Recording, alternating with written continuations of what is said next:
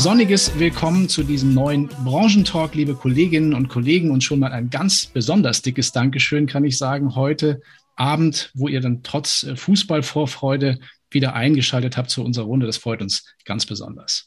Wir haben heute ein Thema für euch, für Sie am Start, das uns in der Branche ganz sicher noch einige Jahre in Atem halten wird. Und die Frage, die wir uns eingangs mal gestellt hatten, auch im Vorgespräch, da hatten wir schon vor einiger Zeit mal drüber gesprochen, ähm, Dietmar, welches Produkt passt eigentlich in der Biometrie zu welchem Kunden? Diese Frage ist wohl in kaum einer Sparte so komplex wie in, in dieser, in der biometrischen Absicherung. Kann oder sollte es? Ähm, ja? Wolltest, wolltest ich dachte, das wäre schon die Frage gewesen. Bitte, bitte mach erst. Achso, nein, nein, nein, das geht doch. Kommt gleich. genau. Also kann es oder sollte es vielleicht so etwas geben wie einen Biometrie-Navigator? Ist sowas überhaupt möglich? Und wie wird sich der Markt künftig entwickeln, damit die Beratung einfacher, verständlicher und vor allem auch im Abschluss erfolgreicher wird, damit wir in Zukunft vielleicht etwas mehr als ein Viertel der arbeitenden Bevölkerung in Absicherung bringen können? Denn eins ist ziemlich sicher, die Arbeitskraft wird, wird in unserer arbeitenden Bevölkerung dank des demografischen Wandels in Zukunft natürlich immer wertvoller werden. Zu diesen und anderen Fragen, da begrüßen wir heute auf dem digitalen Podium zum einen eine Branchenkollegin, bei deren Unternehmen man auf den ersten Blick, oder zumindest ich, das Thema Biometrie gar nicht so unmittelbar verorten würde. Aber das werden wir heute Abend sicher ändern. Aus dem Haus der Deutschen Rück begrüße ich ganz herzlich Frau Dr. Barbara Ries, Bereichsleiterin Leben und Kranken. Einen schönen guten Abend, Barbara. Hallo Rainer. Und als zweiten in der Runde, das freut mich auch ganz besonders, denn vor fast genau einem Jahr, am 24. Juni letzten Jahres, hatten wir hier schon mal eine illustre Runde im Branchentalk zusammen aus dem Vorstand des Volkswohlbundes, Herr Dietmar Blesing. Schönen guten Abend, Dietmar. Hallo Rainer, grüß dich. Ja, Christian, dich muss ich eigentlich in dieser Runde kaum noch vorstellen, aber vielleicht sagst du selbst zwei, drei Worte. Ja, wunderbar. Ich darf mich auch ähm, noch kurz vorstellen, Christian Schwalb. Ich glaube, das sollte jedem bekannt sein. Ich freue mich, unsere zwei Gäste begrüßen zu dürfen. Hallo Barbara, hallo Dietmar. Hallo. Ich freue mich jetzt hallo. auf einen wiederholt spannenden Abend heute zu einem meiner Lieblingsthemen, nämlich Biometrie. Ja, steigen wir auch gleich, gleich ein in die Diskussion. Vielleicht noch ein kleines Wort zu, zum heutigen Ablauf. Jetzt haben die unten schon den Fußball an. Ich muss ja mal das Fenster zumachen. so, genau. Ähm, zum Ablauf, also Fragen können jederzeit im Chat natürlich gestellt werden und so weiter. Ähm, wir würden jetzt so ein paar Fragen, haben wir uns vorbereitet für die Runde, der Christian und ich abwechselnd, ähm, die wir dann diskutieren werden. Und so ab der Hälfte der Zeit ähm, öffnen wir dann auch die offene Fragerunde. Bis dahin sammeln wir auch gerne in der Redaktion Ihre, eure Fragen, entweder draußen auf Facebook oder hier im Zoom-Chat, ähm, beides möglich und würden das dann nacheinander abarbeiten. Wer Lust hat, sich persönlich zu Wort zu melden, kann natürlich einfach auch per Handzeichen kurz Hand heben und dann schalten wir entsprechend die Stimme frei. Legen wir los. Ähm, ja, zu komplex, zu wenig verständlich, wenig Sensibilität für den Bedarf und für manche Kundensituationen und manch, mangelndes Vertrauen in der Branche ist auch noch so ein Kritikpunkt. Als Biometrieversicherer, da hat man so einige Hürden zu überwinden und das schon seit vielen Jahren.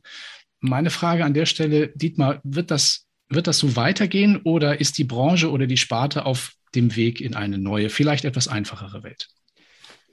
Ich weiß gar nicht, ob die Welt so schwierig ist. Also äh, die, die, die Situation, in der wir sind, entsteht, glaube ich, oder ist entstanden dadurch, dass neben DBU ja etwas anderes noch gestellt worden ist. Wir haben ja gerade mal äh, vor sieben Jahren eine Grundfähigkeitsversicherung eingeführt. Wir als Volksverbund da gab es schon die eine oder andere, aber es gab noch keinen Markt. So, äh, ich glaube, wir waren gerade so just in time und haben genau so den Beginn mitgenommen. Vielleicht haben wir ein bisschen dazu beigetragen, auch dass der Beginn dann da war. Ähm, und das ist dann dazugekommen, und zwar aus gutem Grunde meines Erachtens nach. Denn ähm, die Feststellung war ja nun so, dadurch, dass wir, dass wir im BU-Bereich eine immer größere Spreizung der Prämien hatten, das setzt sich ja heute noch fort. Und ich habe an anderer Stelle schon mal erzählt, warum das so ist und wenn dieser Zug einmal losgefahren ist, dass du den auch nicht wieder aufhalten kannst. Ähm, es gab da ja eben einen guten Grund, weil die BU für körperlich Tätige, für handwerklich Tätige fast unbezahlbar geworden ist. Insbesondere wenn man den Preis nicht absolut gesehen hat, sondern in Relation in Prozenten zu ihrem Einkommen, das sie haben. Ähm, dann war es, glaube ich, gut und wichtig, dass alternative Absicherungsprodukte, Arbeitskraftabsicherungsprodukte daneben gestellt worden sind. Das ist für mich vor allen Dingen der Bereich der Grundfähigkeiten. Und das hat das Ganze durchaus komplexer gemacht, aber auch variantenreicher und möglichkeitsreicher für die Vertriebspartner draußen, um eben auch diesen Menschen ein adäquates Angebot zu machen. Von daher, das ist Fluch und Segen immer zusammen, das weiß ich sehr wohl. Aber ich weiß auch mittlerweile, es haben sich sehr, sehr viele Kollegen und Kolleginnen mit diesem Thema beschäftigt.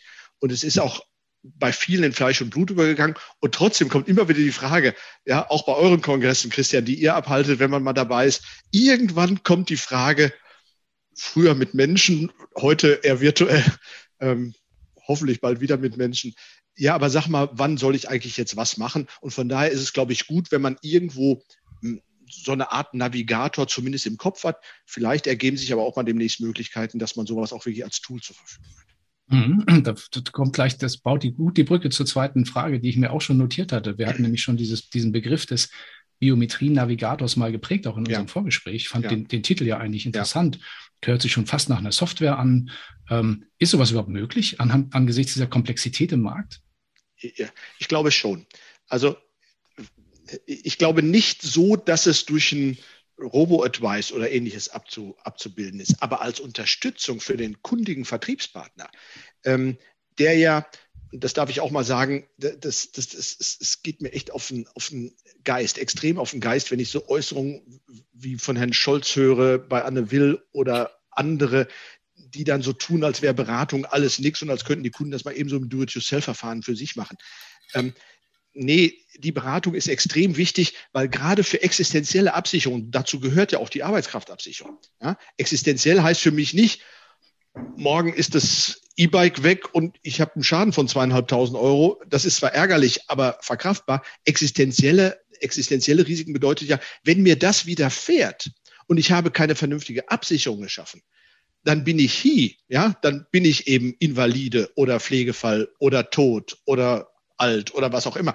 Es gibt, es gibt ja keinen DeLorean, mit dem ich zurück in die, in die Vergangenheit fahren kann, so wie, wie, wie, wie in dem schönen Film Zurück in die Zukunft und nochmal neu machen kann, sondern ich hänge dann echt am Fliegenfänger. Und das ist die große Aufgabe von Beratung in existenziellen Risiken, den Menschen klarzumachen, welche Risiken hast du eigentlich?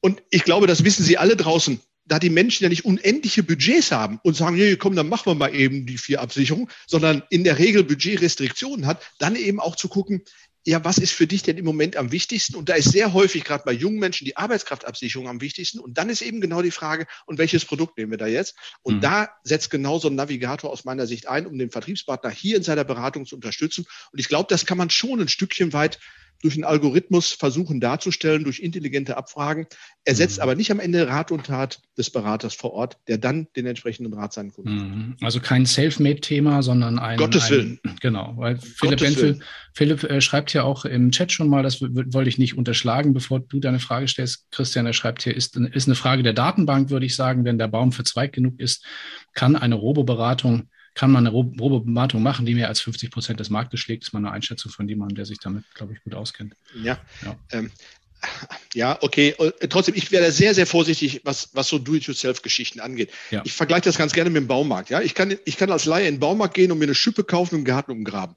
Wenn ich dabei einen Fehler mache, habe ich vielleicht die Rose abgestochen, dann muss ich mir eine neue Rose kaufen. Ich kann im selben Baumarkt, kann ich aber auch die Elektrifizierung für mein komplettes Haus kaufen. Ich rate dringend davon ab, dass Laien das für sich selber machen. Ich würde das Haus nicht kaufen. Ich würde es vor allen Dingen nicht versichern am Ende, wenn das dann, wenn das dann gemacht hat. So, und das, so ähnlich ist das mit der, wenn du, wenn du Menschen sagst, versicher doch mal bitte, was du möchtest, dann versichern sie doch nur Käse. Dann versichern sie ihr Handy, ihre Brille und ihr E-Bike. Aber die existenziellen Risiken, die versichern sich wirklich. Und dafür braucht es den Berater. Und ich finde, den braucht es auch noch in 10 und 20 Jahren dafür. Ja, wo du vorhin, vorhin Herrn Scholz angesprochen hast, der hat ja bekanntermaßen sein Geld auch komplett auf dem Girokonto. Also insoweit ja. die Qualität wollen wir in der Beratung nicht.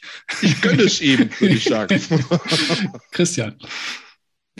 Also es ist ein weites Feld, wenn wir uns über Biometrie unterhalten. Ne? Und wir müssen trotzdem immer wieder, finde ich, festhalten, wir stagnieren jetzt seit 10, gefühlt 15 Jahren auf dem gleichen Niveau, was die Abdeckungsgröße betrifft. Das heißt, wir müssen uns schon Gedanken machen, welche Wege gibt's noch. Jetzt habt ihr als einer der ersten Versicherer, du hast es vorhin selber schon mal erwähnt, den Weg beschritten, ganz gezielt Produkte unterhalb der BU ins Leben zu rufen mit der Dortmunder. Mhm. Da würde mich mal interessieren, auch vielleicht für die Zuhörer, welche Unterschiede in Akzeptanz und Verständnis zu den Produktlösungen könnt ihr da auf Kunden, aber auch auf Vermittlerseite feststellen? Also was ist so die Lernschleife aus diesen anderen Produkten? Also die Lernschleife war, war relativ steil am Anfang und hat jetzt so ein gewisses Niveau erreicht. Ich glaube, dass es unter unseren Vertriebspartnern ähm, eine ganze Menge gab, die offen waren für das Thema. Ich glaube, weil sie selber die Bedarfe bei ihren Kunden gesehen haben, die sich einfach eine BU nicht mehr leisten konnten durch die immer stärkere Spreizung.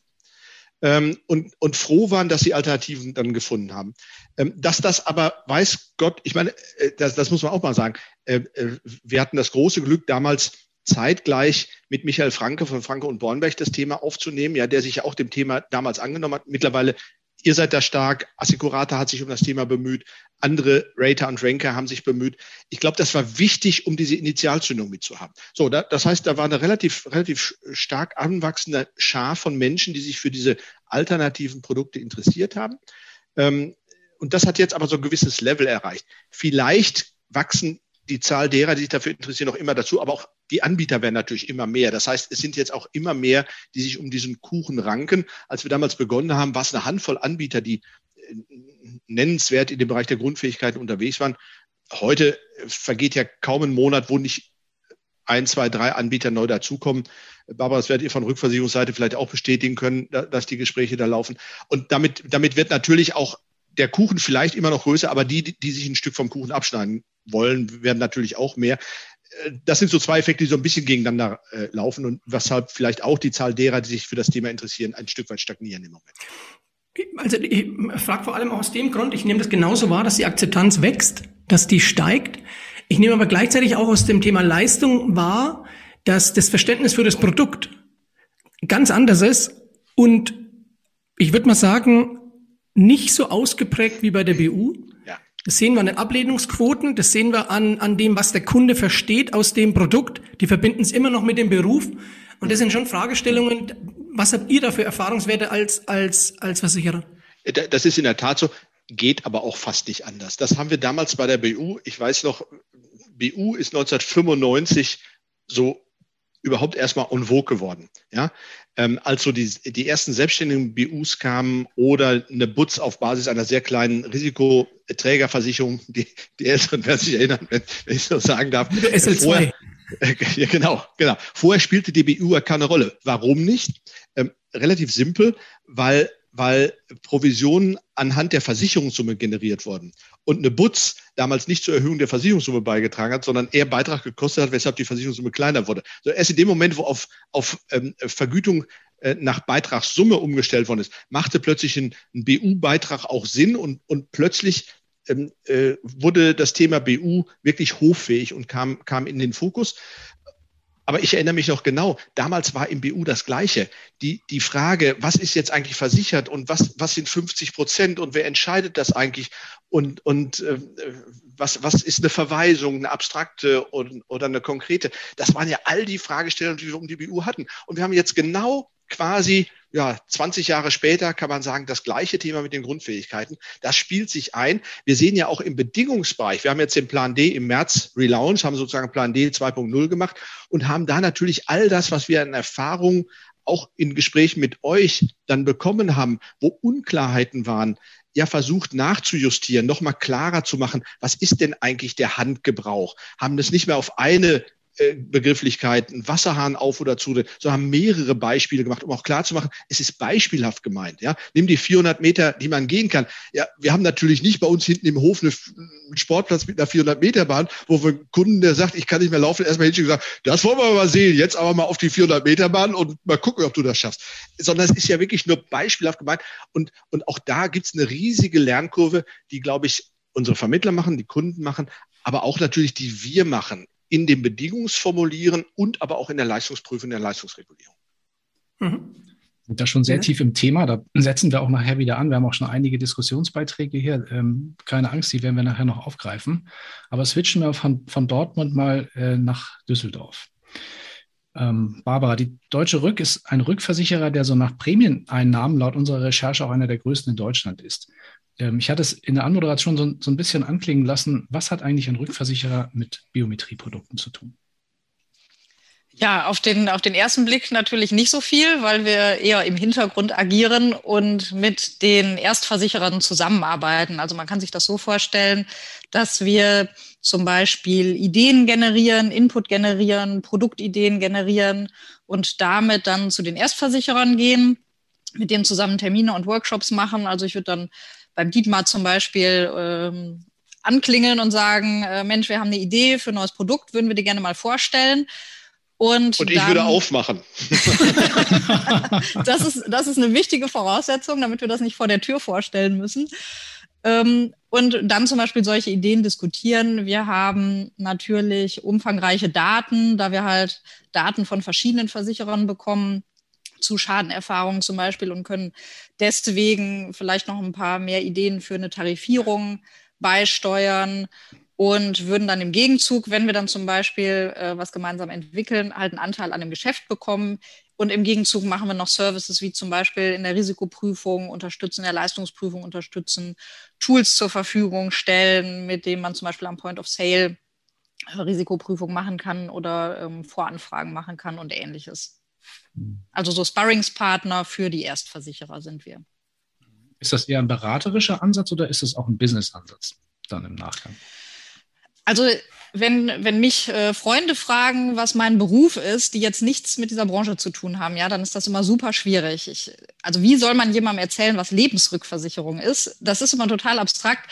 Und tatsächlich ist meine liebste Beschreibung, wir sind so eine Art Berater für Lebensversicherer. Äh, das, das können sich dann die Menschen irgendwie noch so am ehesten vorstellen, wie mein Arbeitsalltag aussieht. Insofern vereinfacht gesagt kann man das so sagen. Mhm. Jetzt habe ich ja auch aus der Presse erfahren, aber natürlich auch aus dem Gespräch mit Christian. Deswegen geht die nächste Frage eigentlich sowohl an dich als auch ein Stück weit an Christian. Ähm, ihr habt ja vor kurzem gemeinsam eine strategische Partnerschaft ähm, auch mit dem, mit dem Projekt Worksurance oder auch der, ganz, der, der ganzen drumherum äh, um Worksurance in Sachen Produktentwicklung in der Biometrie geschmiedet. Dabei soll es unter anderem auch um einen neuartigen BU-Direktvertrieb gehen. Da sind wir wieder am Thema direkt. Kann man sowas überhaupt direkt machen? Das macht mich ein Stück weit neugierig. Was haben, habt ihr da so ausgeheckt? Willst du losschießen, Barbara? Das war die Idee.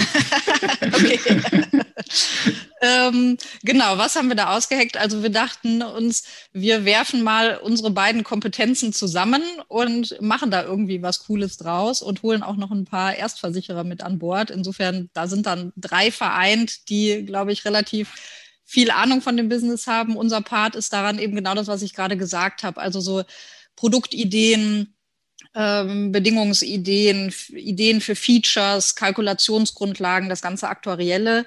Und ähm, Worksurance bringt einfach natürlich sehr viel Vertriebs-Know-how mit und weiß da besser als wir jetzt in der Rückversicherung, was direkt beim Kunden funktioniert. Da, da habt ihr als Vermittler ja einen viel, viel direkteren Draht zu.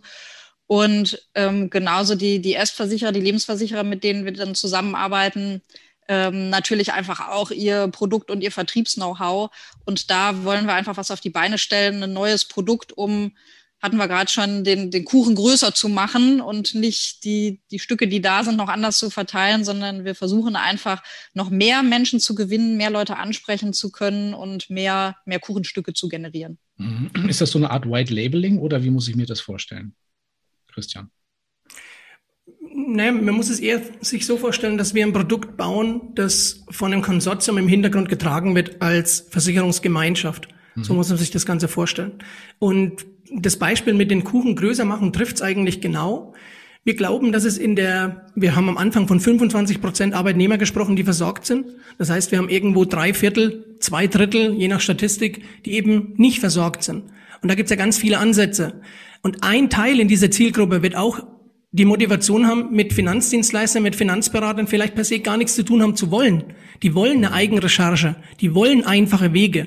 Ja. Und genau für diese Zielgruppe wollen wir jetzt ein Produkt bauen unterhalb einer BU, das auch online fähig ist. Und unsere Chance in der Konstellation ist, dass wir unsere Markterfahrung zum Thema Bedingungen, zum Thema, was kommt beim Kunden an, auf was legt der Wert und was geht vielleicht auch nicht in das Projekt mit einbringen, haben mit der Deutschen Rück fachkundige Leute, die auf umfassende Statistiken zugreifen können. Wir haben, wenn ich an die Kollegen denke, an den Stefan Wittmann noch und an den Guido Behrens, da haben wir richtige, die jeden Cent umdrehen können und der Guido kann acht Nachkommastellen berechnen bei jeder Statistik. Und das macht so spannend, da gemeinsam was auszuhacken, um das dann Erstversicherern vorzustellen. Also von daher glaube ich, ist es ein hochspannendes Projekt und deswegen auch für uns eine, eine lebhafte Partnerschaft. Mhm. Kommen wir nachher bestimmt noch ein bisschen detaillierter drauf zu sprechen, aber du hattest auch noch eine Frage, Christian. Genau. Barbara, eure Arbeit, die hat ja ganz viel mit dem Thema, du hast es vorhin schon gesagt, Prognoserechnungen, Risikokalkulationen zu tun, also viel Technisches gerade zu dem Thema. Jetzt weiß ich aber auch, äh, dass ihr ein Vorreiter seid, wenn es um präventive Lösungen geht, also Ideen, Versicherungen möglichst auch überflüssig zu machen. Wie kann man das einkleiden? Wie kann man das auch besser unterstützen? Wo seht ihr denn notwendige Veränderungen als Rückversicherer oder vielleicht auch Chancen im Markt der biometrischen Risiken? Und da interessiert mich noch im Speziellen, welche Rollen spielt da das Thema Vitality zum Beispiel? Also Chancen sehen wir auf jeden Fall im Bereich, sich so als Gesundheitsbegleiter noch mehr zu positionieren. Ich glaube, das ist ein Feld, was wir Lebensversicherer im Moment noch ein bisschen zu sehr den, den Krankenversicherungen überlassen. Die haben das ganz gut besetzt und spielen dieses Thema sehr gut mittlerweile, finde ich, und bekommen da auch Traffic auf ihre Angebote. Und ich, ich glaube, da muss die Lebensversicherung oder sollte die Lebensversicherung noch ein bisschen nachziehen, weil das halt sehr, sehr viel Potenzial bietet und so ein bisschen wegkommt von dem, naja, wir zahlen halt, wenn irgendein Mist passiert ist und in der Zwischenzeit, wenn du Glück hast, hörst du nichts von uns.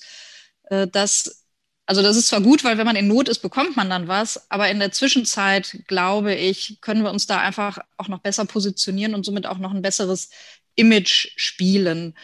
Und was hat Vitality damit zu tun? Ähm, das ist ja ein Ansatz, der Aktivität belohnt ähm, im Austausch gegen Daten, so würde ich es mal sagen. Also Kunden müssen Daten geben und bekommen dafür, wenn sie dann entsprechend aktiv sind, Belohnungen was, was ich eine gute Idee und einen guten Ansatz finde. Also diesen Grundgedanken finde ich richtig.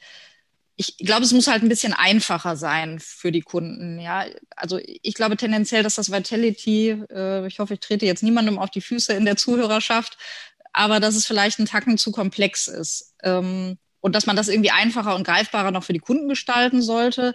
Und sonst ist das aber, glaube ich, der richtige Gedanke. Also da einfach reinzugehen und auch das, glaube ich, wieder macht den Kuchen größer, wenn wir dann Leute erreichen, die man vielleicht eher triggert über dieses Thema Gesundheit, äh, indem man zum Beispiel auch Zielgruppen vergrößert. Also wir haben jetzt viele Zielgruppen, die wir vielleicht nicht erreichen, so wie Menschen mit Vorerkrankungen, ähm, ja, oder Menschen, die früher mal irgendwas hatten und heute vielleicht in der Risikoprüfung durchfallen, weil diese Vorerkrankung ähm, dann relativ hart bewertet wird. Ich glaube, da können wir auch noch mehr machen und mehr gestalten und uns überlegen, wie, wie kriegen wir diese Kunden auch noch an Bord. Mhm. Trotzdem, also ich mache da mal ein bisschen Advocatus Diaboli an der Stelle, weil wenn ich sowas höre, ne, also wir entfernen uns ein Stück weit vom Kernprodukt ähm, und packen jetzt Leistungen rein, die mit dem Kernprodukt, sagen wir mal, nur mittelbar was zu tun haben, Assistenzleistungen, ähm, irgendwelche Dinge oder wie Vitality oder Belohnungssysteme oder sowas. Das erinnert mich so ein bisschen ich weiß nicht, ob der Vergleich hinkt. Da könnt ihr vielleicht gleich beide mal was dazu sagen, aber ich weiß nicht, ob der hinkt. Aber wir, ähm, erinnert mich so ein bisschen an die, an die Zeit, als, ähm, als die, die Banken sich einfallen ließen, kostenlose Girokonten zu machen. Das Girokonto als Produkt war an einem, war an einem äh, Sättigungsgrad, also jeder hatte eins, ne, manchmal auch mehrere ähm, angelangt. Äh, das Produkt konnte man nicht verbessern, weil es macht nichts anderes als Geld aufbewahren. Jetzt konnte man vielleicht mit Zinsen noch irgendwas machen. So, das Ding war eigentlich erledigt. Dann fingen die ersten an zu sagen, es kostet dich nichts, wenn du bei uns Kunde wirst. Damit hat das Ding kein Geld mehr verdient. Und irgendwann fingen dann die Banken an, Mehrwertprogramme auf Girokonten aufzusetzen. Da gab es dann, da dann große Unternehmen, international tätige Konzerne, die haben dann angefangen, solche Mehrwertkonzepte drumherum zu basteln. Ne? Also wo man dann irgendwelche auch Belohnungssysteme und wann, wann haben wir denn das erste Mal zum Beispiel für so ein Versicherungsprodukt dann auch den Kinogutschein mit drin und den Tankgutschein? Ähm, also irgendwann ist das ja, ist das ja mal ausgereizt. Und das würde mich mal interessieren, ist, ist die Branche da auch auf so einem Weg oder ist das ein ganz anderes Konzept? Und was bedeutet das nachher? Macht es das nicht nochmal komplexer? Und was bedeutet das eben auch für Vergleichbarkeit und Beratung, wenn man jetzt diesen Weg geht? Da würde ich jetzt mal eine ketzerische Gegenfrage stellen und sagen, findest du denn, dass, dass in der Krankenversicherung das Thema Prävention jetzt auch komisch wirkt? Also nein, das Thema Prävention vielleicht an sich nicht, aber es ist die Frage, wie du es ausgestaltest. Ne? Und wenn es zum Beispiel nur über eine App läuft, wo du dann eben äh, incentivierst und sagst, wenn du äh, zweimal die Woche laufen gehst, dann äh, wird der Beitrag kleiner oder dann kriegst du einen Bonuspunkt oder was auch immer. Ich weiß nicht. Und ich bin auch nicht 100% überzeugt davon. Ich weiß nicht, ob das in der Krankenversicherung auch schon so einen durchschlagenden Erfolg hatte, diese ganze Thematik. Das habe ich auch noch nirgendwo gelesen, dass das jetzt also unglaublich wahnsinnig Millionen viele Menschen benutzen, diese ganzen Geschichten. Ähm, hm, also ich glaube. Ich sehe schon Parallelen ja, zu diesem Bankenbeispiel. es, ich, ich, glaube, es geht einfach um den Kontext an der Stelle, ja, und das Thema, ich glaube, das Prä äh, Thema Prävention und Gesundheit und vielleicht auch Reha dann im Leistungsfall, das steht halt ganz klar im Kontext Lebensversicherung. Mhm. Weil es, es geht hier wirklich um das Thema Gesundheit und es geht um die Botschaft, äh, lieber Kunde, das Kernprodukt ist ja, liebe Kunde, wir stehen für dich ein finanziell, wenn es dir nicht mehr gut geht, wenn du krank ja. bist. Ja? ja? Und dann finde ich eben den Kontext zu sagen, und gleichzeitig kümmern wir uns darum, dass du gesund bleibst und dass du gar nicht erst krank wirst vielleicht. Oder wenn du krank bist, dass du dann gesund wirst. Finde ich, gehört total in diese Story und in diesen Kontext mit rein. Anders als natürlich jetzt irgendwie einen Kinogutschein zu geben, wenn jetzt jemand, was weiß ich, fünf Brötchen beim Biobäcker gekauft hat, ja. Das, das ist für mich auch kein Kontext. Und genauso wenig ist mhm. das vielleicht äh, mit den Bonusprogrammen beim Girokonto äh, der richtige Kontext. Aber es kommt ja darauf an, dass ich eine gute Story erzählen kann mhm. und dass ich da eben auch, glaube ich, schon im Vertrieb einen Mehrwert habe, wenn ich die Story größer machen kann und mehr draus machen kann und dem Kunden auch das Gefühl geben kann, dass er was davon hat. Also du gehst, du meinst, also das, ist, das, das Stichwort ist Lebenswelten. Ne? Also es geht um die Lebenswelten des Kunden und sagen wir mal Dinge, so eine Art Ökosystem zu schaffen, was einen bestimmten, eine bestimmte Lebenswelt des Kunden abbildet und, und, und entsprechend versorgt. Das meinst du damit? Genau, wobei auch da ich, ich, will Dietmar nicht zu viel Zeit nehmen, der möchte auch was dazu sagen, ja. sehe ich. Nee, nee, also wir sind also, gut in der Zeit, jeder ja, eine Viertelstunde. Ähm, ja. Ich glaube, äh, also was ich nicht glaube, ist, dass eine Lebensversicherung selber jetzt komplett ein Ökosystem aufbauen genau. kann. Ja, also mhm. eine Lebensversicherung wird jetzt nie so eine Rolle wie Apple im Leben eines Verbrauchers spielen. Und da, das ist auch unrealistisch und sollte man meines Erachtens gar nicht anstreben. Und, und dieses leuchtende Bild will ich auch gar nicht malen, weil es unrealistisch ist. Aber mhm. man kann einfach seinen Teil in diesem Bereich, den kann man besetzen als Versicherer und da kann man, glaube ich, noch mehr machen. Ähm, ich glaube, wenn ich da einhaken darf, ich glaube, es ja. hat mehreren, mehreren Nutzen, wenn man das tut. Ähm, auf der einen Seite suchen wir ja immer, gerade auch als Erstversicherer dann wieder, nach gewissen USPs und nach Möglichkeit vielleicht nochmal, machen wir uns nichts vor, auch, auch die Absicherung von Arbeitskraft ist ja irgendwo auch in einem Preiswettbewerb stehen. Natürlich in einem Bedingungswettbewerb, aber auch in einem Preiswettbewerb stehen. Wenn also die Bedingungen, und wir wissen im EU-Bereich, ich hatte vorhin das Beispiel, seit 95 bis heute äh, ich weiß nicht, beim letzten Franke und Bornberg-Rating waren, glaube ich, ähm, ich glaube, es ist einfacher, die zu zählen, die nicht äh, äh, 3F Plus bekommen haben, als die, die, die, die das bekommen haben. Also musst du dich irgendwo auch über einen Preis, ähm, sagen wir mal, im Wettbewerb positionieren.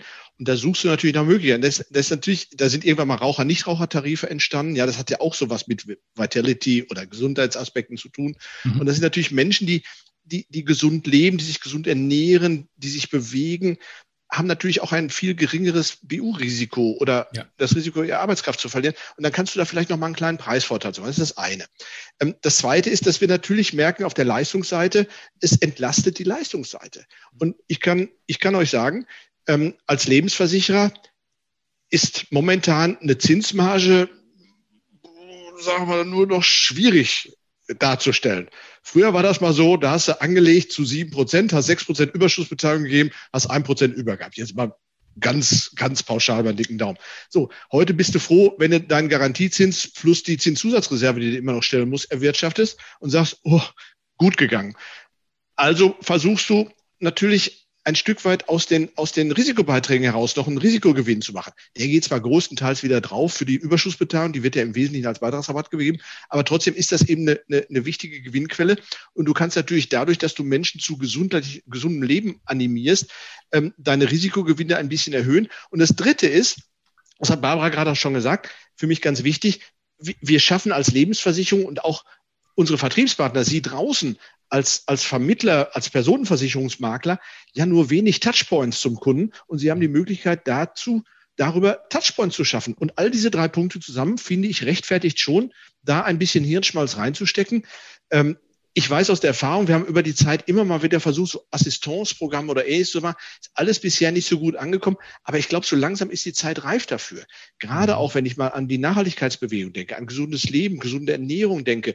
Ich glaube, da ist eine ganz andere Bereitschaft in der Kundschaft bei den Damen und Herren draußen, die solche Produkte dann vielleicht nachfragen sollen, sich jetzt auch diesem Thema zu widmen.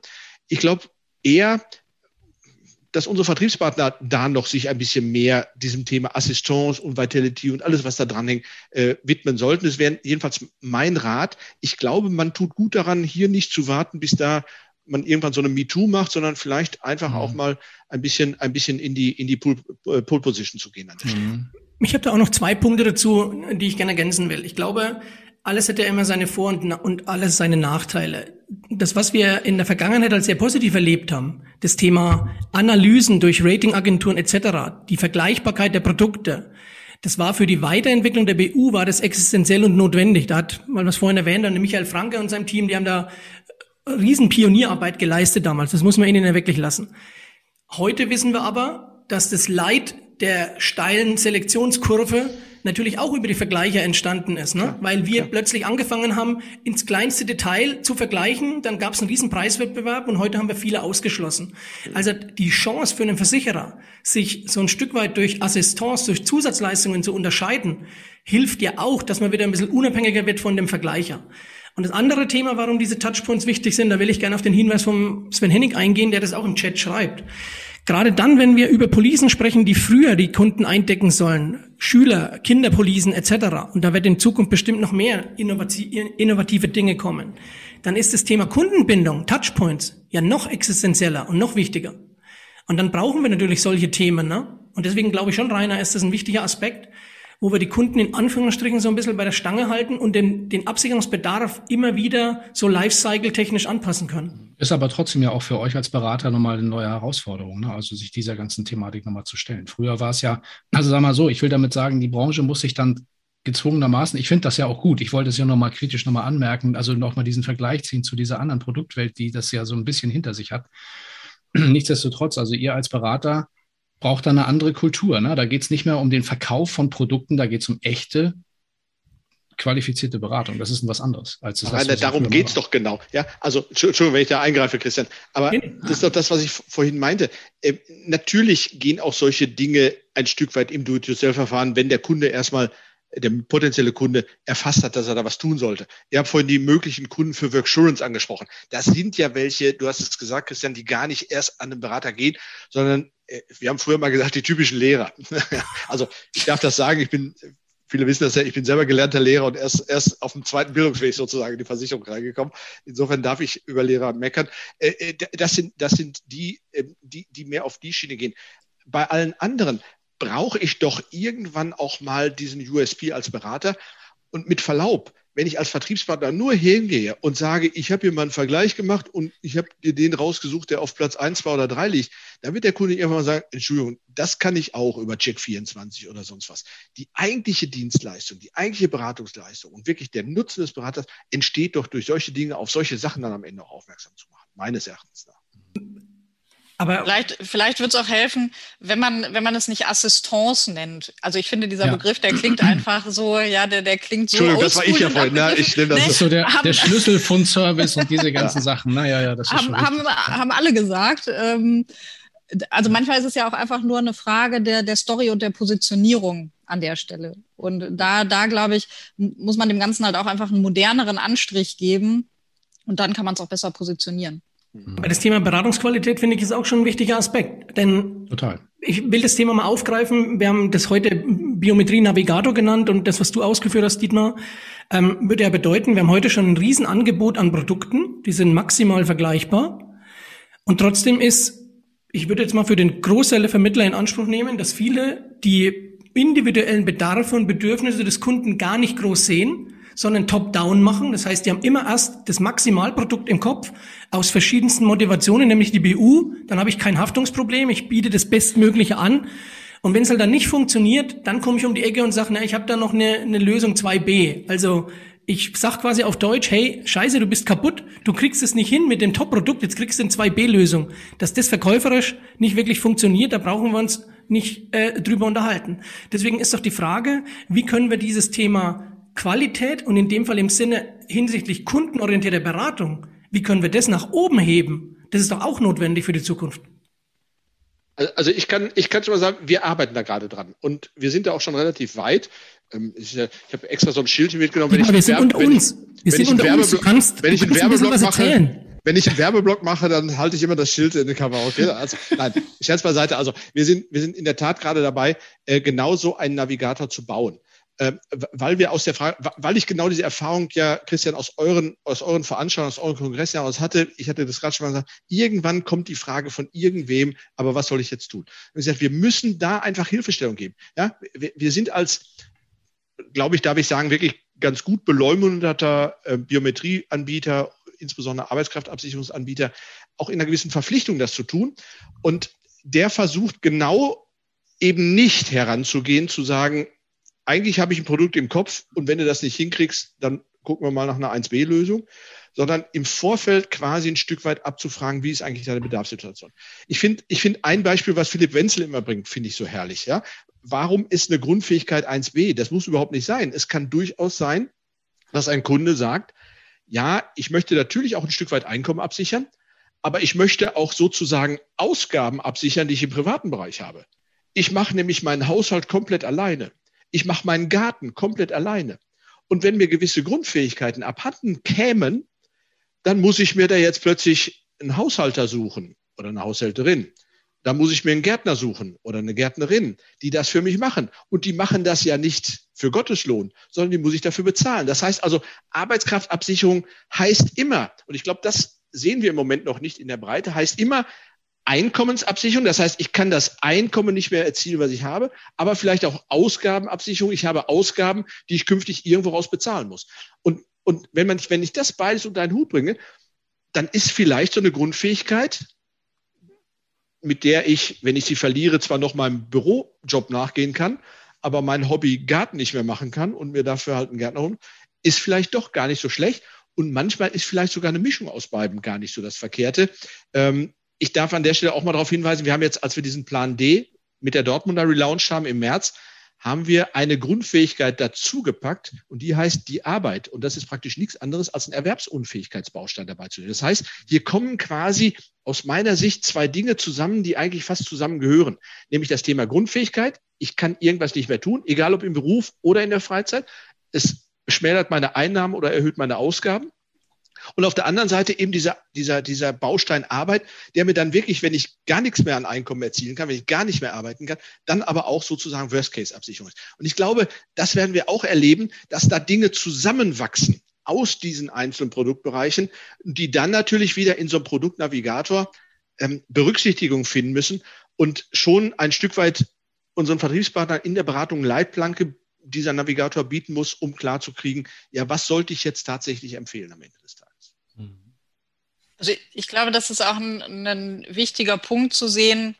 Leitplanken und Navigator, also was Sigmar sagte. Ich glaube, diese Begriffe sind wichtig in Abgrenzung aber zu dem Punkt zu meinen, man kann für jede Person jetzt das optimale, individuelle, richtige Produkt finden. Ich glaube halt, das ist auch ein Irrglaube, weil der Navigator, das, das wäre dann der DeLorean, die Zeitmaschine.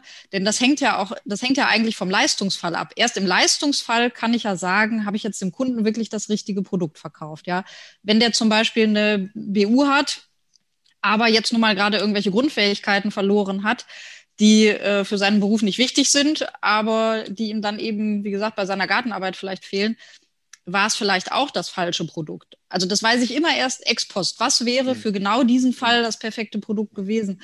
Und ich glaube, von dem Anspruch muss man sich auch verabschieden, dass man das finden können will, sondern es geht ja eher darum, vorne raus ähm, einem Kunden ein Produkt anbieten zu können, was seine Situation vielleicht so gut wie möglich ähm, abfedert und abbildet. Das wird mhm. aber nie exakt die individuelle Person genau das exakt Richtige sein. Das und das, ja Barbara, vor dem Hintergrund, wenn ich das ergänzen darf, vor dem Hintergrund der, der in der Regel ja vorhandenen Budgetrestriktion beim Kunden. Ich meine, wenn das Budget ja. uferlos wäre, dann wäre das alles kein Problem mehr, dann mache ich halt alles. Aber ja. das haben wir in der Regel nicht. Und vor dem Hintergrund der Budgetrestriktion muss ich mich halt entscheiden und weiß eben im Moment wirklich nicht, ist das jetzt die richtige Wahl. Zumal ja auch die Lebenssituation des Kunden ja ein Jahr später eine ganz andere sein kann. Ne? Wenn er vorher keinen Garten hatte, dann braucht er keinen Gärtner. Ja, und wenn er sich ein Haus kauft und auf einmal einen Garten hat, fällt das auf einmal an. Definitiv. Also wir kommen ja dann relativ schnell auch in so eine Betrachtung eines eines Lebens, einer lebenslangen Produktbegleitung des Kunden. Ne? Also, dass ein Produkt sich auch entwickeln muss und nicht so einfach sozusagen, jetzt ist das da und dann hält das für den Rest des Lebens. Das ist ja bei der Krankenversicherung auch ein Problem. Äh, die haben das, glaube ich, auf eine andere Weise gelöst. In der Lebensversicherung gibt es solche, solche Konzepte wie diese, diese, diese lebensbegleitenden ähm, Dinge, die sich dann, sagen wir mal, an den persönlichen Situationen orientieren im Hinblick auf Altersvorsorge und so. Ist das hier auch denkbar, solche Modelle? Äh, da, darf, ich, darf, ich, mal sagen, äh, äh, Rainer, dafür hat die Krankenversicherung in der Regel aber Beitragsanpassungen drin. Ja, ja, genau. Die Lebensversicherung ja. in der Regel nicht hat. Ja, das ist der Gro ja. ja, das darf man ja, nie vergessen. Ja, das stimmt, ich habe die, die, die, diese Anpassungsmöglichkeit in der Kranken, die ist am Ende ganz schön teuer, weil ich nämlich Beitragsanpassung habe. So ist es, und das ja. haben wir, nimm, für mich ist das Beispiel Pflege immer so ein schönes, weil das, das gibt es ja sowohl in der Krankenversicherung als in der Lebensversicherung. Ich bin mit Rainer Jakobus seit einigen Jahren immer unterwegs dabei zu sagen, Leute, vergesst dabei die Lebensversicherung nicht, weil ihr habt nämlich Beitragsstabilität am Ende des Tages. Die Kranken sieht am Anfang immer deutlich günstiger aus, die läuft ja aber hinten raus extremst weg. Also ja, muss man immer sehen, das hat zwei, zwei Seiten, diese Medaille. Ja, wo, wo du den Rainer Jakobus ansprichst, die haben ja so ein Ding gemacht mit dieser Universal Life. Ne? Also das ist ja so ein Projekt oder so ein Pro Produkt, was, was ähnlich ausgestaltet ist. Bloß das macht ja die ganze Geschichte noch komplexer. Weil, ja, ich meinte jetzt also, die Pflege speziell. Okay, ähm, aber nichtsdestotrotz, also ich würde trotzdem, ähm, das A macht es das komplexer, B glaube ich, dass es noch schwerer vergleichbar wird, wenn man solche, solche Konzepte baut. Und C, das Entscheidende, glaube ich, was wir an der Stelle nochmal ein bisschen vergessen, Christian, da müsstest du vielleicht aus der Praxis und aus der Beratung mal, auch noch mal, mir auch nochmal helfen. Ich habe immer gehört und gelesen und auch äh, in verschiedenen Gesprächen herausgefunden, dass ein, großer, ein großes Problem ist, dass die Menschen kein Vertrauen in die Branche haben im Hinblick auf das Thema Biometrie im Hinblick auf das Thema Berufsunfähigkeit und so. Die glauben einfach nicht daran, dass der Versicherer leistet, ja. Und das ist oft ein Ablehnungsgrund oder auch ein, oft ein Grund, weswegen der Kunde vielleicht sagt, hey, äh, pff, das brauche ich nicht, das funktioniert sowieso nicht so.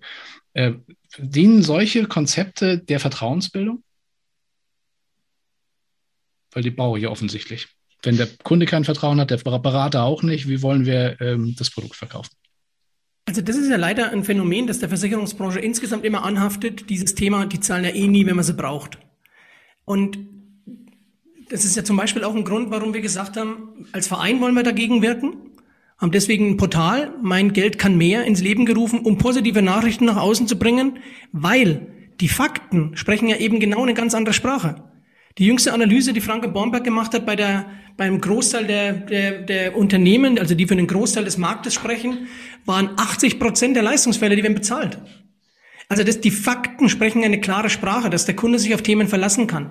Was ich ein bisschen schade finde, ist, dass nicht allzu viele Versicherer oder nicht so ganz viele dabei sind, die ganz bewusst mit Transparenz agieren. Wie gehen sie im Leistungsfall vor? Ich finde, da hätten wir noch ein paar Aufgaben. Da könnten wir noch mehr Transparenz zulassen als Versicherer und dann wirklich auch mal in die, in den Motorraum schauen lassen, nicht nur ins Prospekt, sondern mal den 100.000 Kilometer Test machen lassen, mal wirklich schauen, wie gehen wir in Leistungsfall um, wie sind da unsere, unsere Zahlen. Also da ist Vertrauensbildung, glaube ich, noch ein, noch ein echtes Thema, was man machen kann.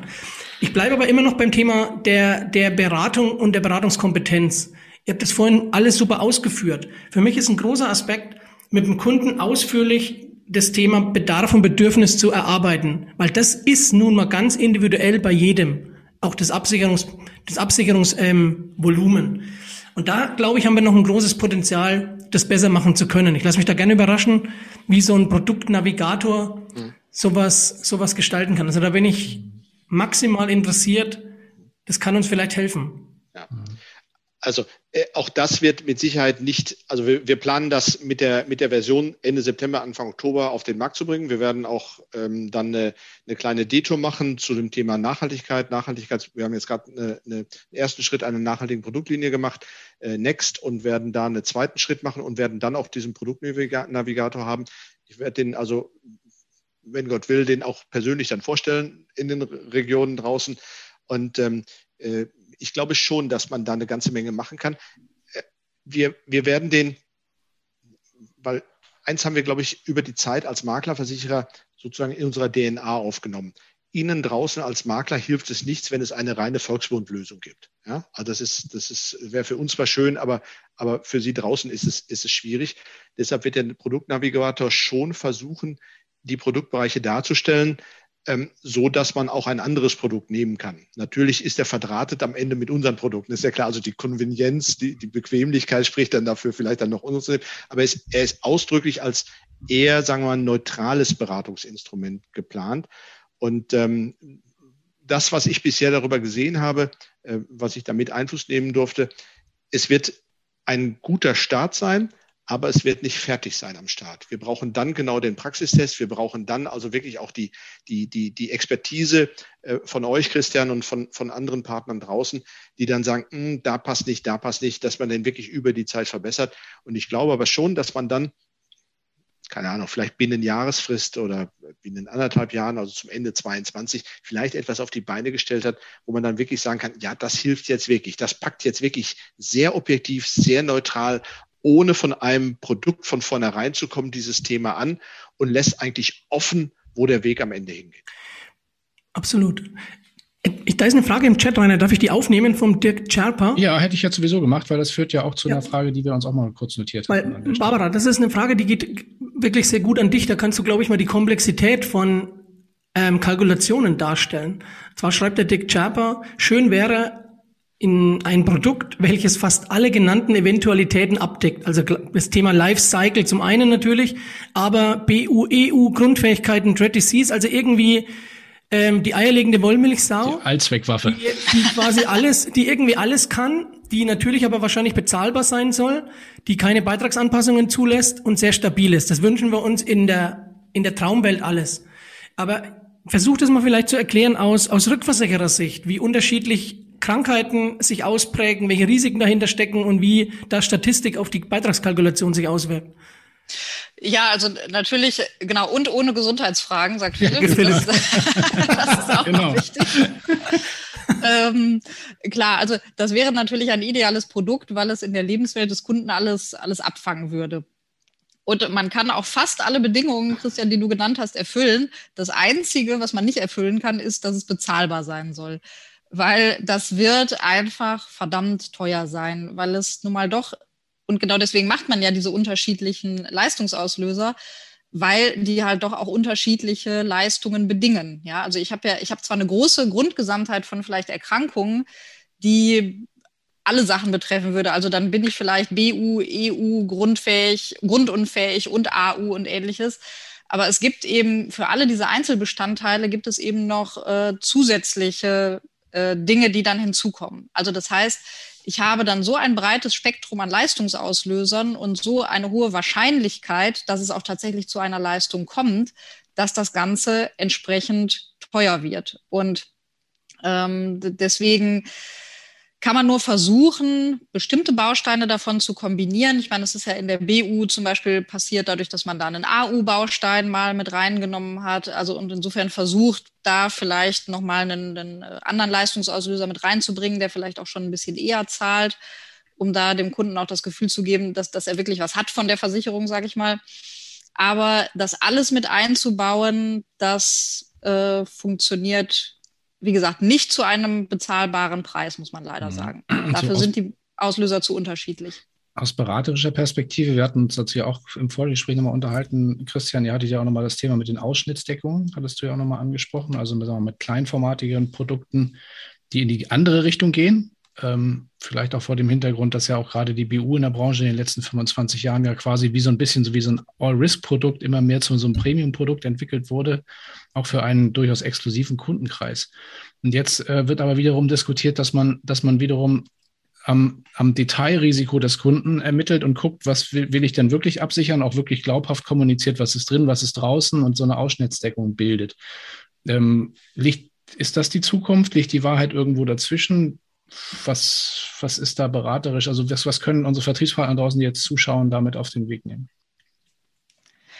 Also ich glaube, ähm, die, da, da gibt es auch nicht so die eine Wahrheit. Ich glaube auch nicht, es gibt den einen Pfad, wo es sich jetzt hinbewegen wird, sondern ich glaube tatsächlich, das Angebot wird breiter werden.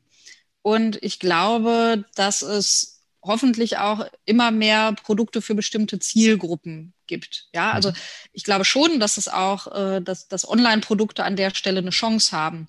Das wird ja auch oft bezweifelt und gesagt, nee, Arbeitskraftabsicherung funktioniert nicht online ja, das funktioniert nicht online, wenn man jetzt einfach eine bestehende Premium Full Service BU äh, ins Internet stellen möchte mit einem 20-seitigen Gesundheitsfragebogen. Das geht nicht. Das heißt, ich muss intelligente Produkte gestalten, die genau da die Bedürfnisse und Interessen abfangen. Auf der anderen Seite kann ich aber auch auf bestimmte Zielgruppen konkret eingehen. Äh, Im Chat stand vorhin sowas wie eine Absicherung direkt ab Geburt oder sowas. Ja das, da glaube ich auch dran. Also wir haben zum Beispiel auch ein Konzept entwickelt, äh, was ab sechs Monaten, mit dem man Kinder ab sechs Monaten schon versichern kann. Und das ist eben keine BU, die dann einfach ein Eintrittsalter sechs Monate hat, sondern es ist eben ein intelligentes Konzept, was dahinter steckt. Und ich glaube und hoffe, dass es in die Richtung geht, dass sich da einfach die, die intelligente Produktvielfalt erhöht, für spezifische Zwecke Produkte eingesetzt werden die auch ganz konkrete Zielgruppen abgreifen und es eben nicht nur singulär dahin geht, Mensch, wir müssen irgendwie die Premium-BU, äh, da müssen wir jetzt alle zwei Monate 100 Berufe umsortieren, weil irgendwer anders hat jetzt 50 Berufe umsortiert und jetzt müssen wir das noch nachschieben und das noch nachschieben. Das, glaube ich, ist nicht die Zukunft. Da wird zumindestens wird der Kuchen nicht größer von. Und ich glaube, da haben wir alle Interesse eher dran, Kuchen größer machen und ja. nicht Krübel verteilen. Äh, ich glaube, dass hier an dieser Stelle die, die, die, die Erfolgsgeschichte der Grundfähigkeitsabsicherung. Und ich glaube, die darf man wirklich so bezeichnen. Ich habe nochmal nachgeschaut. Ich habe immer gesagt, wir haben 2014 damit begonnen, mit der Existenz beim Volksverbund. Wir haben 2017 dann unsere kleine Dortmunder gegründet, haben mit Plan D ein zweites Produkt in dem Bereich gemacht. Wir haben jetzt insgesamt bis heute ähm, knappe 70.000 Anträge gemacht in einem Markt, den es vorher quasi nicht gab. 70.000 Anträge mit äh, gut zwei Milliarden Euro Bewertungssumme. Das ist, glaube ich, schon wirklich ein Brett. Ähm, man darf, glaube ich, wirklich sagen, da hat sich ein Markt über die Zeit gebildet. Ja, nicht nur bei uns, sondern bei anderen auch. So, und, und, und die Tatsache, dass wir überhaupt einen Produktbereich haben, der sich jetzt wirklich etabliert hat neben der BU, zeigt, glaube ich, dass es ein Leben neben der BU gibt. Das war ja früher nicht der Fall. Das war ja vor 2014, 2013 nicht der Fall. Da gab es ja wirklich nur BU, BU, BU und alles andere ist Käse und machst du besser nicht. Wir haben zum Beispiel eine temporäre BU damals gehabt. Das ist also eine BU, die ich habe damals gesagt, Mensch, es muss doch Menschen geben, die für sich sagen, wenn sie das Schicksal der Berufsunfähigkeit ereilt, nicht, auch prima, da kriege ich eine Rente, jetzt setze ich mich die ganze Zeit auf die Couch und gucke Netflix, gab es damals noch nicht, keine Ahnung, was auch immer da, sondern ich möchte gerne weiterarbeiten, aber ich brauche jetzt eine Hilfestellung für die Umschulung. Ich brauche also für zwei Jahre jetzt eine BU-Rente, damit ich einen anderen Beruf erlernen kann, den ich dann mit dem, was mir da an Schaden äh, äh, ich erlitten habe, dann aber trotzdem noch ausüben kann. Für mich eine wirklich schöne Idee, ist aber so gut wie nicht abgeschlossen worden. Und das heißt, dieses Produkt haben wir dann irgendwann eingestellt. Philipp Wenzel, ich weiß, zu seinem großen Bedauern, der fand ihn nämlich auch immer klasse. Ähm, so, ich könnte mir vorstellen, nach dem Erfolg der Grundfähigkeitsversicherung jetzt und nach der Tatsache, dass überhaupt Absicherungen, jetzt sage ich mal das böse Wort, unterhalb der BU, nein, ich sage lieber neben der BU sich etabliert haben, könnte ich mir vorstellen, dass das jetzt auch mal in Zukunft einen Markt findet. Und ich könnte mir vorstellen, dass man das mal wieder reinnimmt. Warum nimmt man es überhaupt aus dem Programm? Ja, weil wir permanent auch Rechnungszinssenkungen haben. Du musst ja den ganzen Käse immer auch neu kalkulieren. Das ist ja, das, das macht sich ja nicht von alleine. Und deshalb muss man bei jeder Neukalkulation, das steht in der Regel immer bei Rechnungszinssenkungen an, auch deine ganze Produktpalette auf den Prüfstand stellen, lohnt das eigentlich noch, da auch jetzt wieder neu zu kalkulieren mit dem neuen Rechtssystem. So, und, und, und so wie die temporäre BU könnte ich mir auch andere Dinge vorstellen. Barbara, was du gerade gesagt hast, mit den Kindern sehr früh anzufangen. Ich bin ein großer Freund, habe das schon tausendmal bei uns im Hause gesagt, aber auch da war vielleicht die Zeit noch nicht reif für, vielleicht kommt die jetzt so langsam. Wir müssten eigentlich eine, eine, eine Multi-Optionspolice machen. Ja, so etwas gerade für Kinder, dass man, dass man sagt, ich habe so eine Art Optionsflatrate. Ich bezahle als Eltern von Kindern jeden Monat 10 Euro steht für irgendwas. Und dafür darf ich mir aber über eine Zeit, über einen gewissen Zeitraum dann aussuchen, welche Police ich später mal habe, ohne erneute Gesundheitsprüfung und ähnliches. Und mit der Optionsprämie kriege ich dann quasi die Antiselektion, die ja da immer drin steckt. Ja, wer nimmt natürlich dann irgendwann mal die Pflege oder sonst was? Ja, derjenige nimmt die Feuerversicherung, bei dem im Keller schon der Brand ausgebrochen ist. Das ist ja ganz klar. Das heißt, ich habe immer Antiselektion dabei, aber sowas kann ich halt mit einer Optionsprämie, wenn ich die früh kassiere, früh anspare, vielleicht finanzieren. Ich glaube, dass die Zeit wirklich allmählich reif wird für solche Ideen. Ja, Rainer, ich weiß, du sagst jetzt wieder, das macht es noch komplexer. Ja, natürlich macht es das, aber es macht es auch spannend. Ach, das weiß ich gar nicht. Also jetzt, wo du das so schilderst, kann ich mir tatsächlich vorstellen, also äh, es ist ja auch total witzig, dass man immer so mit diesem übergeordneten Begriff Arbeitskraftabsicherung diese ganzen Produkte da reinschmeißt, die ja eigentlich ganz andere Leistungsauslöser haben. Wir haben also bei der Berufsunfähigkeit geht es tatsächlich um die Absicherung also der, der, Berufsfähigkeit oder nicht mit dem Beruf auszuüben, jetzt müsst ihr mich korrigieren, ich bin dann tatsächlich, ich bin das ja auch die einzige Police, die als Leistungshintergrund des Berufs Beruf, zugrunde genau. liegt. Also du musst Berufs und deswegen ist das für Berufstätige. Wenn ich jetzt eine Grundfähigkeitenversicherung abschließen könnte, müsste ich gar nicht mal Arbeits, Arbeit, Arbeitnehmer, es kann ja jeder eine Grundfähigkeitenversicherung abschließen und dann vielleicht auch sowas damit finanzieren wie den Gärtner, wie du vorhin gesagt hast. Also müsst ihr mich korrigieren, wenn es nicht stimmt. Bei der Dread Disease. Ich muss auch, wenn ich eine Berufsunfähigkeitsversicherung abschließe, muss ich nicht unbedingt Arbeitnehmer sein. Also da darf ich an der Stelle auch. Siehst du, du bist ein typischer Fall, mach's lieber nicht selber, such den Berater. Ehrlich, ich rate dir das. Das ist wirklich ich, besser. Den habe ich ja, der sitzt ja da unten. das ist ja alles gut. Nee, aber da siehst du schon, wie, und deswegen, also ich kann es mir vorstellen, also wenn man tatsächlich so ein Konstrukt machen würde, man würde so etwas wie eine Fähigkeitenversicherung bauen, die im Kindesalter anfängt und wo sich die versicherten Fähigkeiten, ja, Fähigkeiten hm. an die Lebenssituation anpassen. Welche Fähigkeiten sind für mich in meiner jetzigen Lebenssituation wichtig? Ne? Im schulischen Alltag, äh, später dann im Studium vielleicht, dann vielleicht im Beruf, äh, bin ich handwerklich tätig? Na, nein, später in der, in der Rentenphase auch. Sowas wäre doch vielleicht äh, sogar denkbar. Das würde ich als Kunde total verstehen. Also gerade zum Stichwort Schüler gibt es das ja schon. Also ich war, wir haben nie richtig uns erwärmen für eine Schüler-BU, weil ich habe, ah, irgendwie passt das alles nicht. Es gibt den Beruf des Schülers ja eigentlich nicht. So, aber jetzt bei den Grundfähigkeitsversicherungen habe ich gesagt, das ist ideal für Schüler, ja, weil ich brauche halt gewisse Fähigkeiten, um Schüler sein zu können, um in die Schule zu gehen, um lernen zu können. Und diese Grundfähigkeitsversicherung für Schüler, ausgestattet mit einer Wechseloption in die, BU, in die BU hinein, in dem Moment, wo ich weiß, was ich da mal beruflich tue, finde ich die viel idealere Absicherung, als jetzt irgendwie so etwas wie eine Schüler-BU zu konstruieren, obwohl es den Beruf des Schülers eigentlich überhaupt nicht gibt. Mhm. Also, also Dietmar, insofern rennst du bei mir offene Türen an. Entschuldigung. Ja. Dietmar, das war jetzt so, als, als hätte ich dich dafür bezahlt, dass du das sagst, weil genau exakt so eine Idee haben wir tatsächlich entwickelt. Das, das steckt hinter diesem äh, ab sechs Monate. Also da geht es genau darum, dass man mit dem Entwicklungsstand des Kindes immer die hinzukommenden äh, Fähigkeiten dazu versichert, ne? wenn es irgendwie ja, sitzen kann, wenn genau. es stehen kann.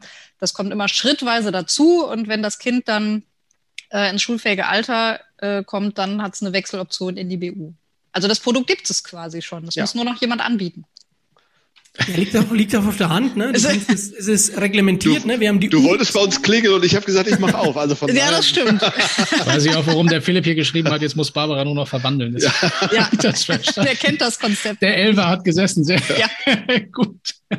Nicht schlecht. Das Thema, was du vorhin nochmal angesprochen hast, Dietmar, mit ähm, dem Thema temporäre BU. Mhm. Das ist ja aber auch ein typischer Fall von, da sind wir tatsächlich gescheitert am Vertrieb im Wesentlichen. Der Vertrieb hat es nicht angepackt. Mhm.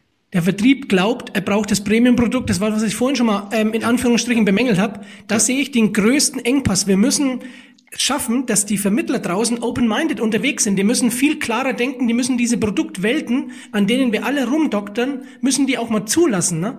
Das ist auch eine, eine, echte, eine echte Aufgabe. Ja, aber, aber, aber ich, ich glaube eben, deshalb habe ich dir gesagt, die Zeit wird so langsam reif dafür. Deshalb bin ich, bin ich eigentlich ganz guter Dinge, den Versuch zu der temporären BU, bitte jetzt nur als ein Beispiel, ähm, nochmal zu wagen, weil ich eben glaube, dass, dass ähm, der, der, der Geist deutlich offener geworden ist open-minded äh, viel stärker da ist, als es eben noch vor zehn Jahren der Fall gewesen ist. Und das mache ich eben fest daran, dass solche Produkte, die sich neben der, neben der BU jetzt so langsam etabliert haben, tatsächlich auch echt hoffähig geworden sind und nicht mehr 1B-Produkte zu sein scheinen.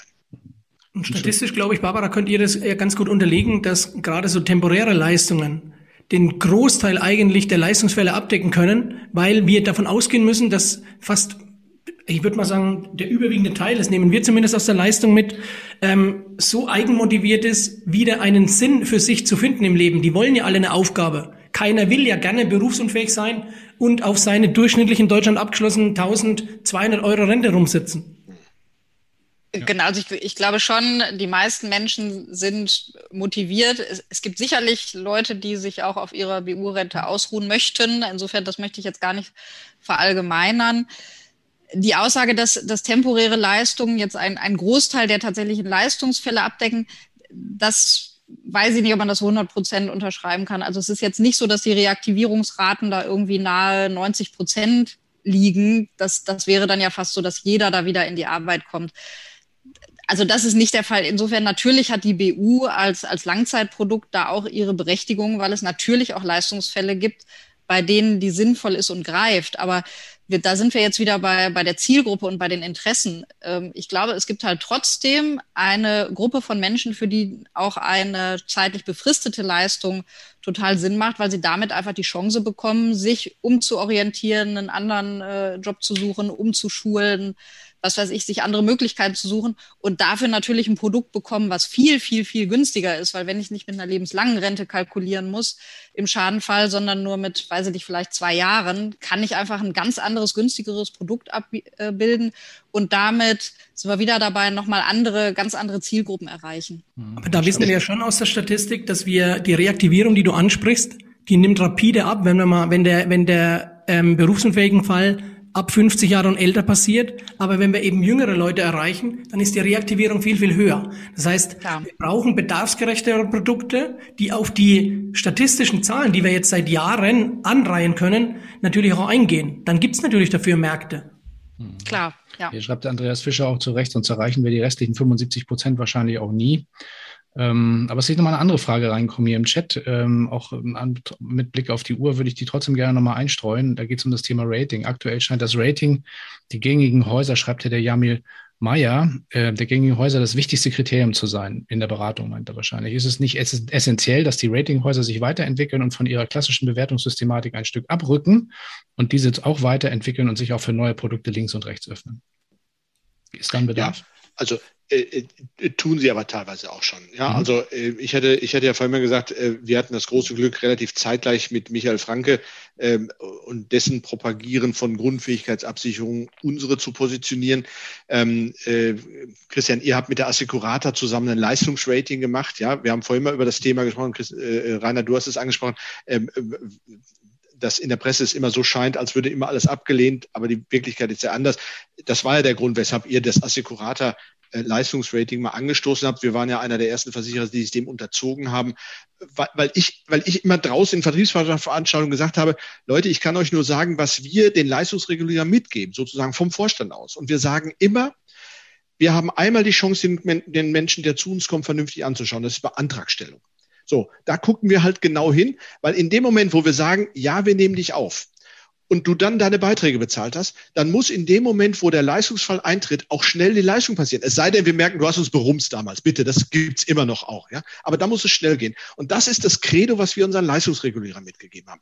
So schnell wie möglich, wenn ihr es verantworten könnt, auch wirklich zu regulieren. Dafür haben die Leute Beiträge bezahlt. So, das konnte ich bisher nur erzählen. Und mit der Assecurata ist dieser, dieser Prozess ja erstmals auch wirklich aufgenommen worden und sehr intensiv angeschaut worden. Ich weiß, die waren ja fast ein halbes Jahr insgesamt über alle Prozesse hin, da, also nicht ein halbes Jahr im Haus, aber äh, lange angeschaut, äh, analysiert und so weiter. Und dann kam am Ende raus, fairer Leistungsregulierer, wo das bestätigt worden ist. Ich bin ja froh wenn sowas passiert, aber ich sehe auch, dass das bei Ratern momentan passiert. Vielleicht noch mhm. nicht bei allen in dem Maße, in dem es nötig wäre, aber ich sehe schon, dass auch die Rater und Ranker sich da ein Stück weit bewegen am Ende des Tages. Wir haben aber trotzdem auch eine erhebliche Kommunikationsaufgabe. Denn wenn, äh, Christian, du hast es ja vorhin angesprochen, äh, du hast ja gesagt, ähm, das hatten wir auch im Vorfeld mal irgendwann diskutiert in einem anderen Umfeld, äh, hohe Leistungsquote, ne? ich glaube 74 Prozent im Durchschnitt. Nichtsdestotrotz, wenn ich das, also wenn sowas nach draußen kommuniziert wird, der Rate, das Ratinghaus ist ja noch lange nicht die Publikumspresse und ist noch lange nicht das, der Kopf oder das Herz des Verbrauchers. Und wenn ich dem Verbraucher sage, ich habe ein Produkt für dich, mein Lieber, das sichert deine, sowas Wichtiges wie deine Arbeitskraft ab, und äh, im Übrigen, der, im Durchschnitt äh, zu 74 Prozent kriegst du deine Leistung, wenn du berufsunfähig wirst, ja, was ja nicht ganz stimmt, wenn man es jetzt so darstellt. Aber so würde das ja, dann, dann würde ich sagen, öh, und was ist mit den anderen 26? Dann so, ne?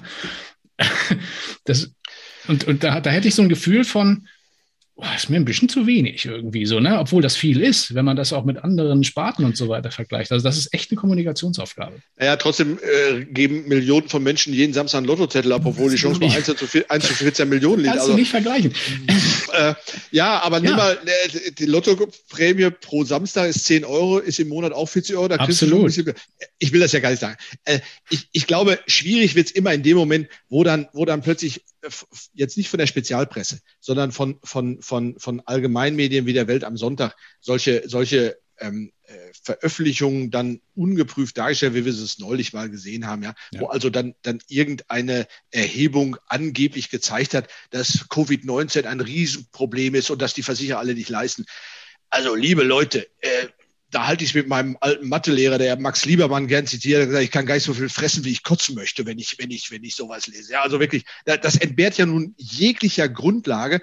Ich darf an dieser Stelle öffentlich nochmal sagen, wenn ein Mensch eine Berufsunfähigkeitsversicherung hat und der wird wegen Covid berufsunfähig, entweder als Long-Covid-Patient, ja, weil er langfristig Schäden hat, oder weil er Impfschäden hatte, oder weil ihn die Psyche zu schaffen macht, weil er im Lockdown einfach irgendwo ein bisschen ähm, äh, äh, depressiv geworden ist, oder weil er die ganze Zeit im Homeoffice saß und der Küchenstuhl doch nicht so gut für seinen Rücken war, also er aus orthopädischen Gründen sozusagen Covid geschädigt gewesen. Es ist völlig egal, wenn der eine Berufsunfähigkeit hatte, kriegt er in all diesen Fällen ähm, am Ende auch eine Rente aus der Berufsunfähigkeitsversicherung heraus. Ja. Und was jetzt mit diesen Covid-Partys ist, Entschuldigung, das ist aber nicht Covid-speziell. Wir müssen uns immer die Frage stellen, warst du eventuell, bist du vorsätzlich sozusagen in die Berufsunfähigkeit reingerauscht. Und das will man ja auch tun. Und bei so einer Covid-Party wird man wahrscheinlich dahin kommen, dass man sagt, das ist wahrscheinlich grobe Fahrlässigkeit, aber nicht Vorsatz. Und das habe ich damals, als ich Versicherungskaufmann gelernt habe, mal gelernt. Grobe Fahrlässigkeit ist mitversichert. Punkt. Ja, wobei auch das, wir haben ja, wir haben uns ja intensiv auch mit dieser, mit, mit dieser Veröffentlichung äh, und den Dingen da beschäftigt. Ist ja wahrscheinlich der Branche auch nicht. Wir widmen dem fast schon zu viel Zeit, aber weil es eben in den, ja. in den Populärmedien halt aufgenommen worden ist, das macht es ja immer das Problem und, und das macht ja immer den Anschein, ja klar, wenn sie mal zahlen sollen, zahlen sie nie. Ja. Und das ist einfach falsch. Das ist absolut, absolut genau richtig. Mir kam es doch nicht darauf an, äh, zu sagen, ähm, das kommt, äh, das wird falsch dargestellt, sondern es, mir kam es darauf an, die Branche hat, Kommunikation entsteht beim Empfänger. Das ja, ist nun mal klar, leider so. Natürlich. Ja, und wenn das in der Presse und auch beim Verbraucher so, so, so angekommen ist, dann haben wir da als Branche natürlich noch eine Aufgabe. Das ist, ist einfach so. Und das ist eben nicht nur durch Produkte zu leisten, bin ich fest davon überzeugt, sondern das muss durch gute Beratung, wie bei euch, bei Christian oder so. Und das muss genauso auch äh, in der vernünftigen aber, Presse und Kommunikation. Aber Rainer, äh, bitte ein, ein Satz noch, Entschuldigung, ich weiß jetzt, wir wollten eigentlich kurz nach acht Schluss machen, aber das ist mir einfach wichtig. Äh, das ja. Ganze geht ja auch weiter, weil es gilt, es gilt ja nicht nur, nicht nur für Versicherer, es gilt ja auch für Versicherungsvermittler. Ja? ja? Jedes Jahr macht der Deutsche Beamtenbund, der Deutsche Beamtenbund, man, man höre und staune, das sind die, die die Covid-Krise so, so sensationell bewerkstelligt haben in Deutschland, macht eine Erhebung, was die, was die äh, beliebtesten und die unbeliebtesten Berufe sind. Und ganz am Ende sind immer Versicherungsvermittler. So, äh, äh, da kriege ich immer mal Fragen von Partnern, die sagen, ah, da müsstet ihr mal als Versicherer oder der Verband müsste mal Käse, nutzt alles nichts. In dem Moment wo dann wieder so eine Veröffentlichung kommt, wie ich gerade zitiert habe, baust, fällt alles wieder um. Ich glaube, wir müssen einfach nutzen äh, die, die, die Kraft der Vorortgeschichte, weil nirgendwo wie bei Versicherungsvermittlern ist der Unterschied zwischen Fernbild und Nahbild auch so groß. Wenn ja. Menschen gefragt werden, wie findest du Versicherungsvermittler, sagen die, das letzte sind die auf Platz acht mit acht, äh, auf, Platz, auf dem letzten Platz mit acht Prozent Nennung noch hinter Politikern. Wenn du aber dann fragst, und wie ist deiner, sagen die, ach, ich hatte großes Glück, meiner ist klasse. Und dieses Nahbild, dieses sehr positive Nahbild, das müssen wir einfach nutzen miteinander. Guerillaarbeit ist angesagt und nicht große Verbandsarbeit, die bringt gar nichts an dem Ende meines Erachtens nach. Das war, doch jetzt das, das war doch jetzt fast das Schlusswort, oder? Das war, finde ich, ein großes steht Plädoyer. mir gar nicht zu, wollte ich auch nicht machen. Entschuldigung. Ein, ein großes Plädoyer für die, für die, für die insbesondere unabhängige, ähm, yes. marktneutrale Beratung, Christian. Also insoweit äh, sehr gut. ja, und auch ein Plädoyer für das, was wir mit unserem Verein vorhaben. Und ja. das kann ich an der Stelle auch nochmal sagen. Der Volksverbund war tatsächlich der, der erste Partner, wo ich einmal nachgefragt habe und die 2016 schon gesagt haben, so eine Idee, dass wir das Positive rausstellen aus der Branche, wollen wir unterstützen. Deswegen Chapeau, vielen Dank. Ihr war die Ersten, die uns da unterstützen. Danach kommt direkt die Bayerische. Solche Partnerschaften, die verstehen, wie wichtig Beratung ist und positives, positive Leumund, das sind die, die uns, die uns wirklich unterstützen und helfen. Dann habe ich jetzt zum Abschluss äh, erstmal sage ich schon mal ganz, ganz lieben Dank an für die fachliche Runde. Jetzt kommt nochmal die, noch die, die sportliche Runde in die Runde. Also die, die wir jetzt hier vor uns haben, aber auch da draußen äh, möchte ich jetzt mal von allen, die jetzt hier im Chat sind, einen Tipp für das Spiel heute Abend haben. Also wer Lust hat, einen Tipp abzugeben, hier gerne mit reinpacken. Wir überlegen uns, Christian, mal einen Preis für den, der richtig liegt. Ähm, Philipp schreibt 2 zu 2. Sehr gut. Ähm, wie sieht das denn unsere Expertenrunde heute Abend? Wie geht das Spiel aus? Ladies first Klar, diesmal. Klares 2-0 für Deutschland. Sehr gut. Also ich trinke jetzt erstmal drauf. Ja, ich habe mein Feierabendbier schon stehen. Ich sage 2 zu 1 für Portugal. Okay. Muss ich kurz mal drüber nachdenken, du. Die spielen nämlich auch heute. Ja, ich sage auch eindeutig 3-0 für Deutschland. So, und wenn ich noch tippen darf, ich habe heute schon mal äh, 3 zu 1 getippt, aber schauen wir mal, wo wir liegen am Ende. Genau. Für Ungarn, oder, Rainer? Nein, natürlich nicht. Prima. Ja, dann möchte ich ähm, allen, die hier dabei sind, ganz, ganz herzlich danken für die Aufmerksamkeit heute und für die tolle Diskussion hier in der Runde. Hat mir wieder sehr viel Spaß gemacht. Äh, will euch auch nicht mehr lange vom auch. Fernseher und vom Public Viewing ähm, abhalten. Nur noch vielleicht eine kurze Ankündigung zum nächsten Branchentalk-Termin. Der findet natürlich wieder in zwei Wochen statt, am 7. Juli. Thema und Podium, das geben wir in den nächsten Tagen. Da sind wir noch ein bisschen in der Konzeption, Christian, auf DKM 365 bekannt. Vielen lieben Dank für die heutige Runde. Habt einen tollen Abend. Vielen Dank, ja. Genießt das Hat großen Spaß gemacht. Dankeschön. Und bis bald. Ciao. Bis bald. Ciao. Tschüss. Tschüss.